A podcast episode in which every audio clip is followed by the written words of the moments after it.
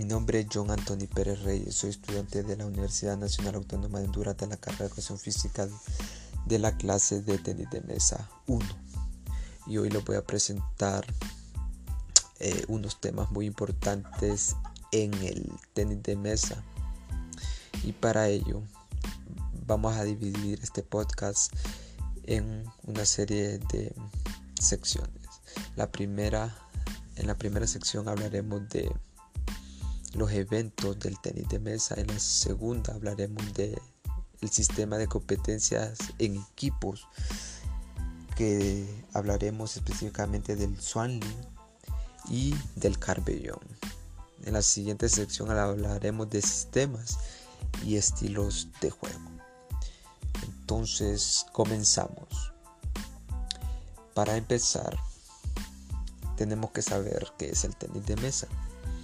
El tenis de mesa es un deporte que se practica entre dos jugadores o dos parejas en una pista rectangular dividida transversalmente por una red.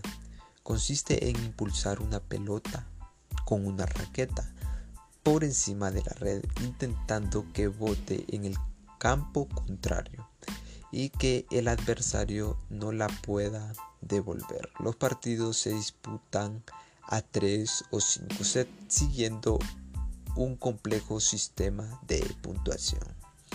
Entonces, el tenis de mesa es un deporte de raqueta que se disputa entre dos jugadores o dos parejas. Este deporte es un deporte olímpico desde Seúl 1988.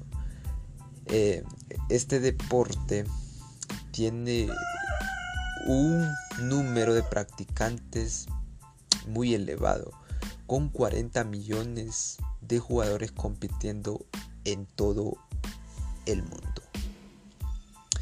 Entonces, en la primera sección eh, hablaremos de los eventos del tenis de mesa. Eh, se pueden jugar siete eventos en el tenis de mesa. El primer evento es el de equipos varonil. El segundo es de equipos femenil. El tercero es de doble varonil. Y el cuarto es de doble femenil. Y el quinto es de dobles mixtos, que es un hombre y una mujer. El sexto es individual varonil. Y el séptimo es individual femenil. Estos son los siete eventos que se pueden jugar en el tenis de mesa. En la siguiente sección vamos a hablar del sistema en equipos. El primer sistema es el Swanley. Este sistema tiene una serie de características. La primera es que se juega con un máximo de 4 jugadores y un mínimo de 3 jugadores. Eh, cada partido es al mejor de los 5 sets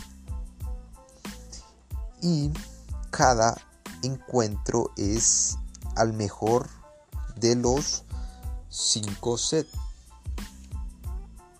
En este sistema hay equipos. El primer equipo es el ABC y el segundo equipo es el XYZ. En el equipo ABC, e, A se refiere que es la primera fuerza, B es la segunda fuerza y C es la tercera fuerza. Ya en el equipo XYZ, la primera fuerza es, es Y, la segunda fuerza es X y la tercera fuerza es Z y los partidos deben de quedar de esta manera. A, que es la primera fuerza del primer equipo, versus X, que es la segunda fuerza del segundo equipo. El segundo encuentro quedaría B versus Y, que B es la segunda fuerza del primer equipo y Y es la segunda fuerza del primer equipo.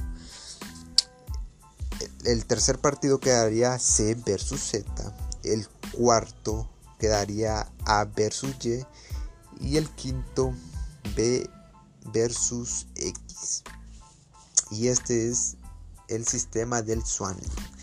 Ahora pasaremos al segundo sistema que es el Carbellón.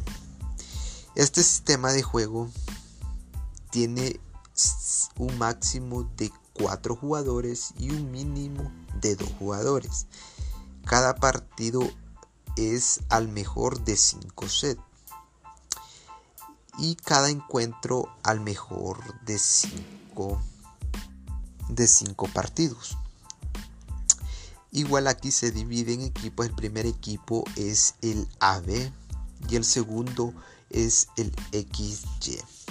El primer equipo AB, A es la primera fuerza y B es la segunda fuerza. En el segundo equipo XY, Y es la primera fuerza y eh, y X es la segunda fuerza. Entonces los partidos quedarían de la siguiente manera. A, que es la primera fuerza, versus X, que es la segunda fuerza del segundo equipo. El segundo partido quedaría B versus Y, que B es la eh, segunda fuerza del primer equipo y Y es la primera fuerza del segundo equipo. Este, este sistema tiene algo muy interesante que en el tercer partido es de dobles. Entonces el tercer partido es de dobles. El cuarto quedaría A versus Y y el último partido quedaría B versus X. Y esto fue el sistema de competencias en equipos. Que primero revisamos el, el Carbellón y también, eh, y también realizamos el Swanling. Y en nuestra última sección de nuestro podcast vamos a hablar del sistema de juego en el tenis de mesa. Existen diversidad de sistemas, pero nos centraremos en la escuela europea, que solo reconoce tres sistemas, que son uno, sistema corta distancia, el segundo sistema de media distancia y el tercero sistema larga distancia. El primer sistema, que es el sistema corta distancia, se realiza cerca de la mesa de la jugabilidad. Eh, el segundo sistema, que es el sistema de media distancia, se realiza a media distancia de la mesa de jugabilidad. Y el último sistema, que es el sistema de largas distancia, que se realiza a larga distancia de la mesa de jugabilidad. Y estos han sido los sistemas de juego.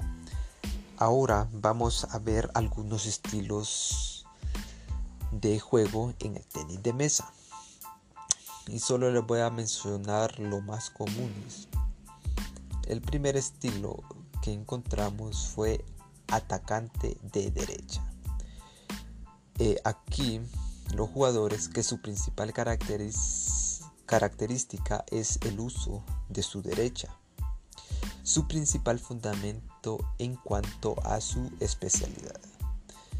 El segundo estilo que encontramos es el atacante de revés. Son jugadores que su principal característica es el uso de su revés. su principal fundamento en, en cuanto a su especialidad. Y el, tercer estilo que encontramos fue el controlador. Son jugadores que juegan con una táctica de juego equilibrada. Juegan buscando el error del oponente. Bueno, esto ha sido todo por hoy. Espero que les haya servido de mucho estos temas, ya que estos temas del tenis de mesa son muy importantes saberlos para poder ponerlos en práctica. Fue un placer de poder abordar este tema y nos vemos a la próxima.